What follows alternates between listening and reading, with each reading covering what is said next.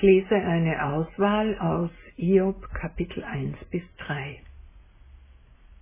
Im Land Uz lebte ein Mann mit Namen Hiob. Der war fromm und führte ein vorbildliches Leben. Er begegnete Gott mit Ehrfurcht und hielt sich von allem Bösen fern. Sieben Söhne und drei Töchter wurden ihm geboren, und er hatte einen großen Besitz an Schafen, Kamelen, Rindern und Eselinnen, dazu viele Knechte und Mägde. So war der Mann hoch angesehen.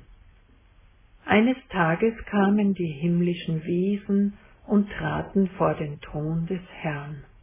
Auch der Satan war unter ihnen. Da fragte der Herr den Satan, Hast du auch meinen Knecht Iob beobachtet?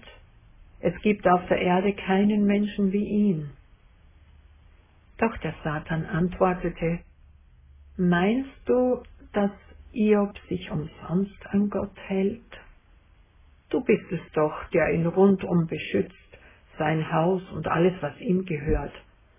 Aber strecke doch einmal die Hand aus und nimm ihm alles weg, was er hat, dann wird er dir ins Gesicht fluchen. Da sagte der Herr zum Satan, Gut, alles, was ihm gehört, gebe ich in deine Gewalt. Nur gegen ihn selbst darfst du die Hand nicht ausstrecken. Danach verließ der Satan den Herrn. Eines Tages geschah es dann. Ein Bote kam zu Hiob und sagte, die Rinder waren gerade beim Pflügen und die Eselinnen weideten in der Nähe. Da machten Räuber aus Arabien einen Überfall, sie nahmen alles mit sich und töteten die Knechte mit dem Schwert. Nur ich allein bin entkommen, um dir die Botschaft zu bringen. Während er noch redete, kam ein anderer, und nach diesem noch weitere und brachten Hiobs Botschaften. Blitzschläge hatten die Schafe samt Hirten verbrannt, Nomaden hatten die Kamelherden beraubt, doch zum Schluss kam noch einer und sagte, Deine Söhne und Töchter waren beisammen im Haus ihres ältesten Bruders, da brauste ein Sturm aus der Wüste heran, der packte das Haus an den vier Ecken, es stürzte über den jungen Leuten zusammen. Alle kamen dabei ums Leben. Da stand Hiob auf, zerriss sein Gewand und schor sich den Kopf kahl. Dann sank er nieder auf die Knie, beugte sich tief zur Erde und sagte, Nackt kam ich aus dem Leib meiner Mutter und nackt gehe ich wieder aus dem Leben dahin. Der Herr hat's gegeben, der Herr hat's genommen. Der Name des Herrn sei gelobt. Danach kamen die himmlischen Wesen wieder zusammen. Wieder war auch der Satan unter ihnen.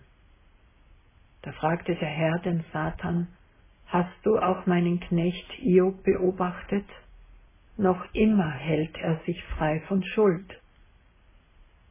Doch der Satan antwortete dem Herrn, Ein Mensch gibt alles her, wenn er nur die eigene Haut retten kann aber strecke doch einmal die Hand aus, greife seinen Körper und seine Gesundheit an, dann wird er dir ins Gesicht fluchen. Da sagte der Herr zum Satan, Gut, ich gebe ihn in deine Gewalt, doch sein Leben musst du ihm lassen. Danach verließ der Satan den Herrn und sorgte dafür, dass Iob krank wurde.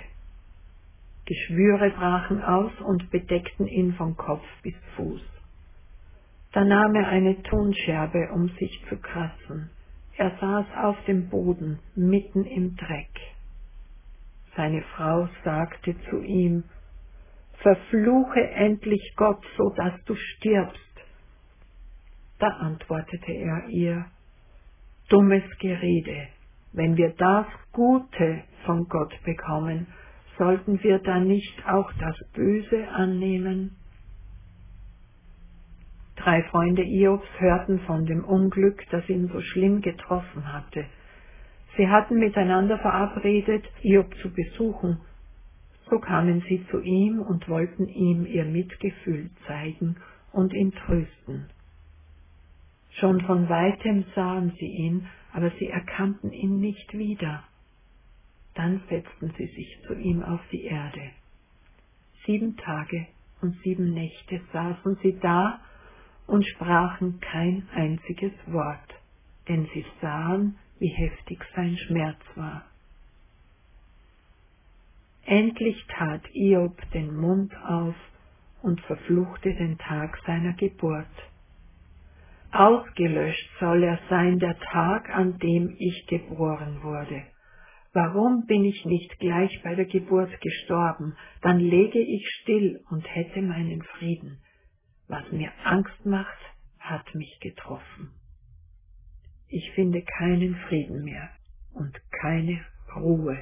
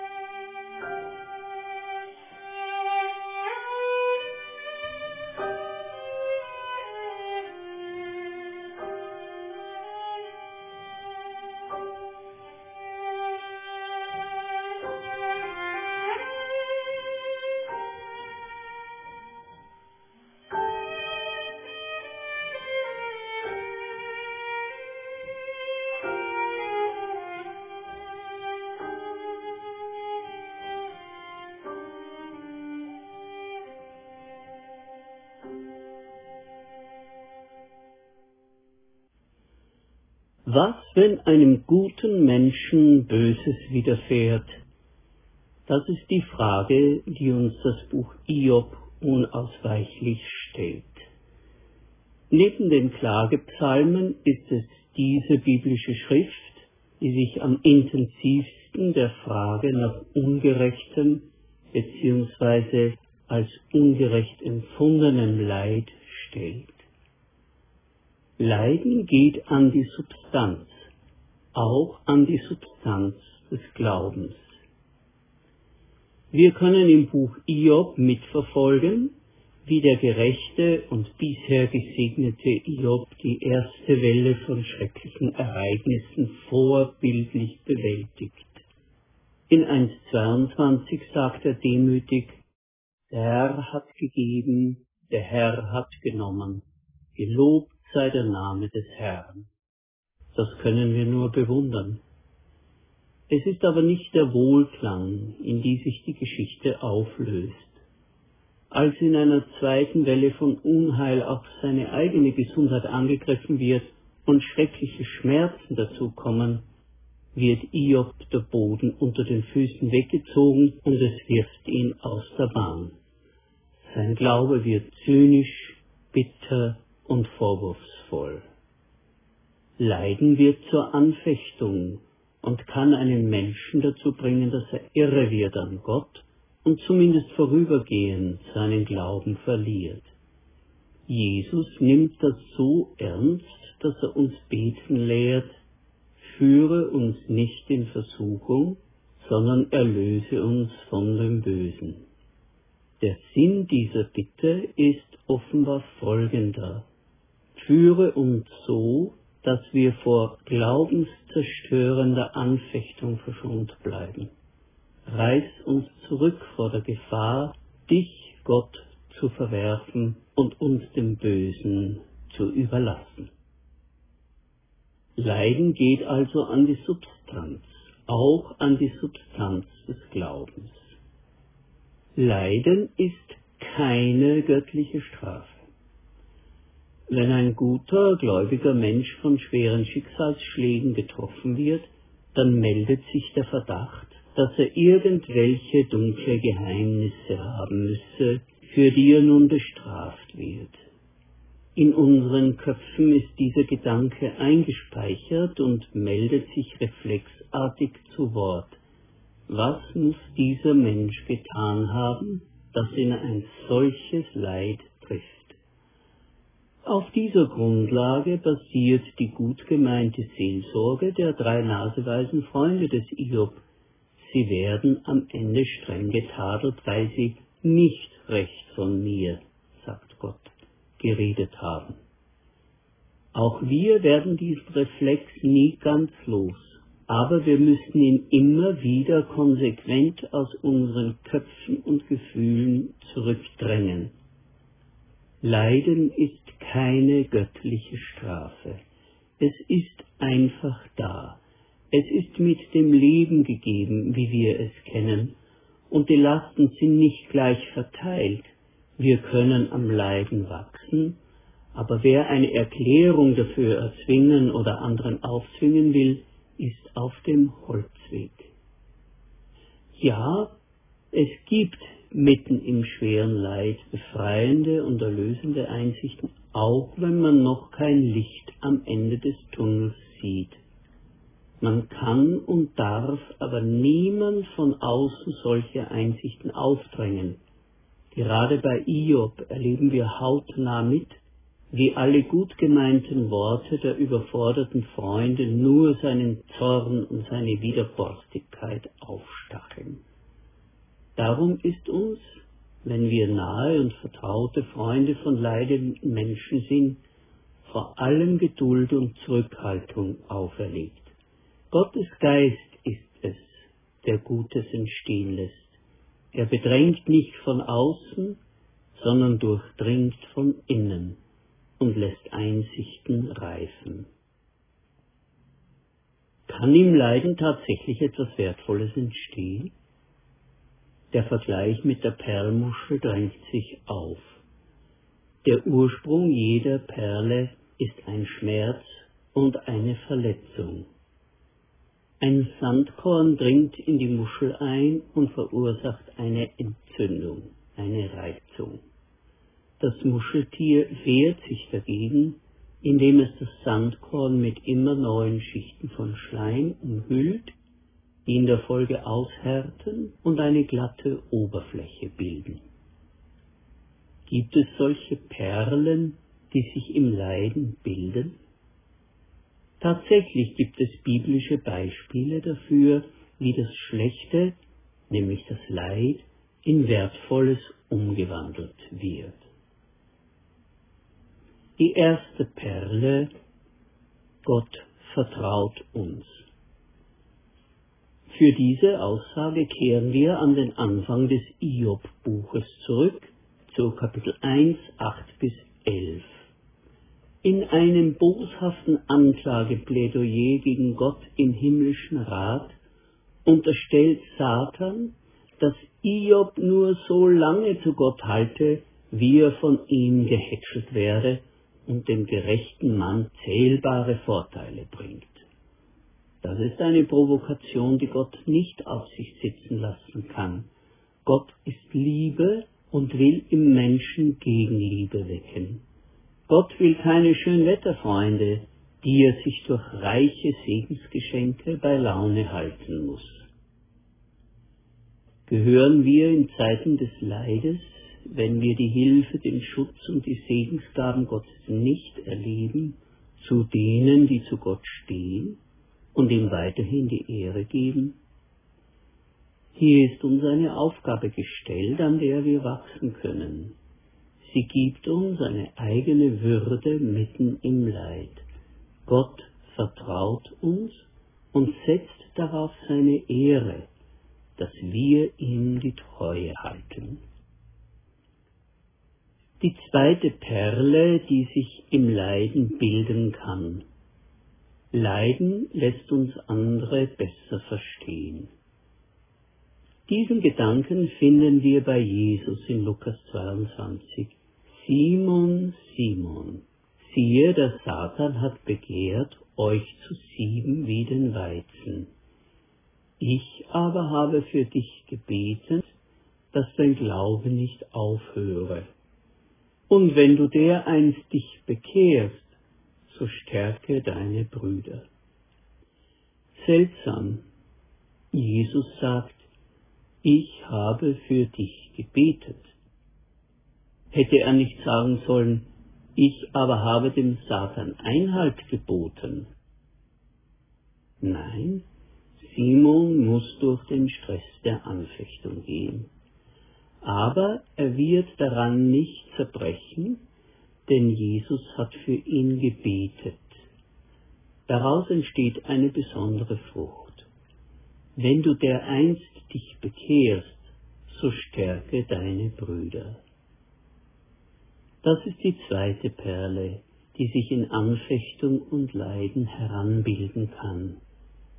Man kann andere besser verstehen und findet einen Zugang zu ihrem Inneren. Wunden, die wir aus eigenem Leiden mitbringen, werden zur Offenheit für andere. So sagt es Henry Nouwen in seinem Buch The Wounded Healer, der verwundete Heiler. Unsere Wunden werden zu einer Einladung an andere, dass auch sie ihre Wunden zeigen und nicht deshalb verstecken, weil niemand mitbekommen solle, wie es wirklich um einen steht. Eine dritte Perle.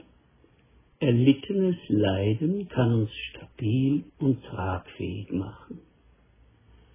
In Römer 5, 3 folgende lesen wir, wir wissen, durch Leiden lernen wir Geduld, durch Geduld kommt es dazu, dass wir bewährt sind, und durch dieses Bewährtsein festigt sich die Hoffnung.